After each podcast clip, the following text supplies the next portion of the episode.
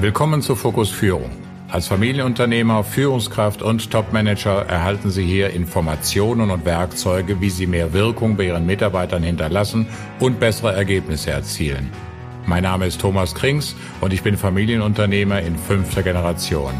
Als Organisationsberater stehe ich Inhabern und Führungskräften als Coach und Sparringspartner zur Seite. Sie wollen wissen, wie Führung wirksamer sein kann? Dann bleiben Sie dran.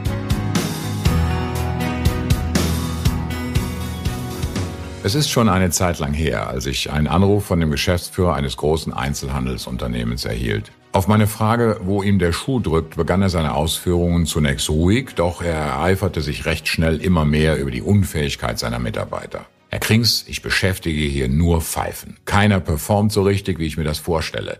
Es ist auch eine Katastrophe, überhaupt gescheite Leute zu finden, aber die, die ich hier rumspringen habe, die sind zum größten Teil wirklich vollkommen unbrauchbar.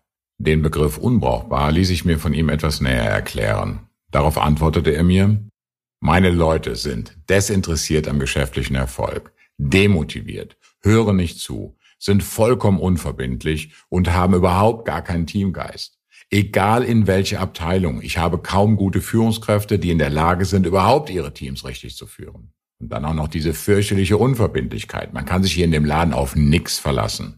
So führte er seine Worte immer weiter aus. Übrigens, ich erzähle Ihnen hier von einem Unternehmen, das zu dieser Zeit sogar sehr erfolgreich war. Wobei ich mir natürlich die Frage gestellt habe, wie ein Unternehmen, dessen Mitarbeiter so schlecht sein sollen, erfolgreich sein kann. Wirtschaftlich war dieses Unternehmen zu dieser Zeit sehr erfolgreich, aber in der Personalführung, im Umgang mit den Mitarbeitern eine absolute Katastrophe. Erfahrungsgemäß rächt sich das früher oder später immer. Auf meine Frage, was er sich jetzt von mir wünscht, was seiner Ansicht nach als Ergebnis meines Einsatzes anders sein soll als vorher, antwortete er mir, motivieren Sie mir meine Leute. Ich fragte ihn, wie stellen Sie sich das vor? Soll ich mich vor Ihre Mannschaft stellen und Chaka Chaka schreien?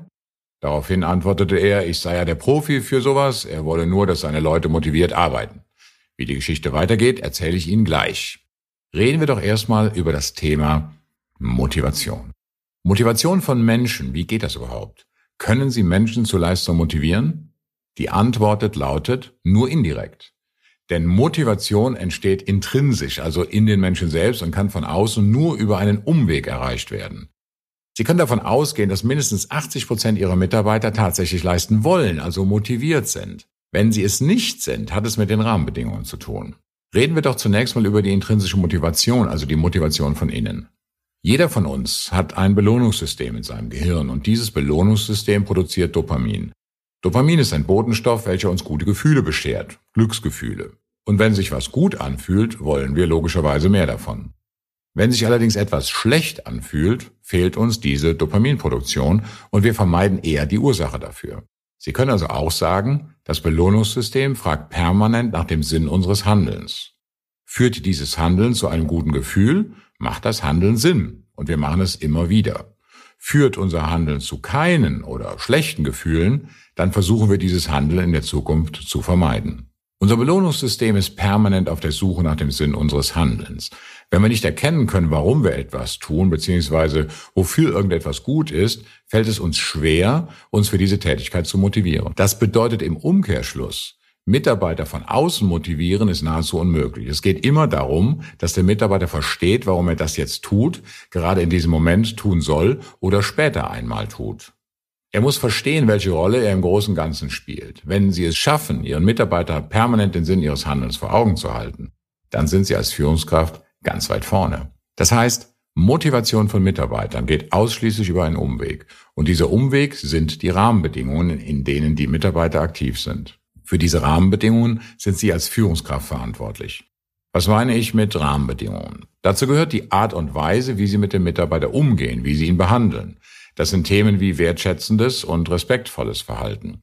Einbeziehen von Mitarbeiterinteressen, ehrlicher und fairer Umgang, Klarheit in der Ansprache, Berechenbarkeit ihres Verhaltens und so weiter. Dazu gehört aber auch dem Mitarbeiter klare Ziele vorzugeben und die zu beachtenden Spielregeln zu erklären.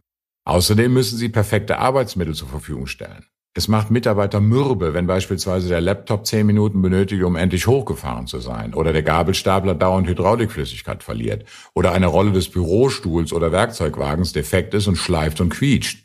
Nicht zu vergessen der Lärm in der Arbeitsumgebung, der puren Stress erzeugt. All das sind Rahmenbedingungen. Zurück zu unserem Geschäftsführer mit seiner Einstellung.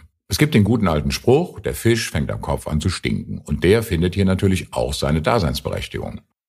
Wenn der Geschäftsführer, der Inhaber oder die Führungskraft bereits der Meinung ist, dass alle Mitarbeiter Idioten sind, dann sollte er sich besser direkt in die eigene Nase packen.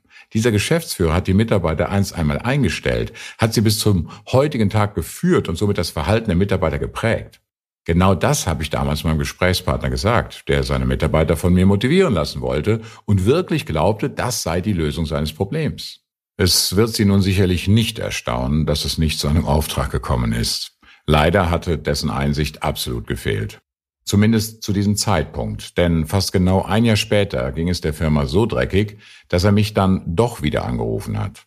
Hut ab, dass er zu seinem Fehler gestanden hat. So konnten wir dann gemeinsam, und das ist nun ganz wichtig, gemeinsam in seinem Unternehmen und wirklich auch mit seiner Unterstützung durch ein längerfristiges Projekt wirklich gute Stimmung, gute Führungsarbeit mit sehr guten Ergebnissen in diesem Unternehmen erreichen. Wie sieht das mit Ihrer Einstellung aus? Sind es immer die anderen, die schuld sind? In meinen Seminaren nutze ich einen Spruch und der heißt, führen heißt, verändere dich selbst und alles um dich herum verändert sich von allein. Das gilt übrigens auch im Privatbereich. Bleiben Sie fokussiert. Damit sind wir am Ende unserer heutigen Folge. Ich freue mich, wenn ich Ihnen in dieser Episode den einen oder anderen Impuls für Ihre Führungsarbeit geben konnte. Und damit Sie den nächsten nicht verpassen, lade ich Sie ein, den Fokus Führung Podcast in Ihrer Handy-App zu abonnieren.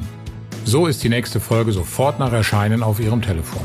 Und wissen Sie, wie Sie mir eine Freude machen können? Mit Ihrem Feedback. Geben Sie anderen die Möglichkeit zu erfahren, was Sie an diesem Podcast schätzen und damit auch mir. Nutzen Sie als Apple-Nutzer den iTunes Store für Ihre Bewertung oder den Link zu meinem Proven Expert Profil in den Show Notes. Bis nächste Woche. Ihr Thomas Krings.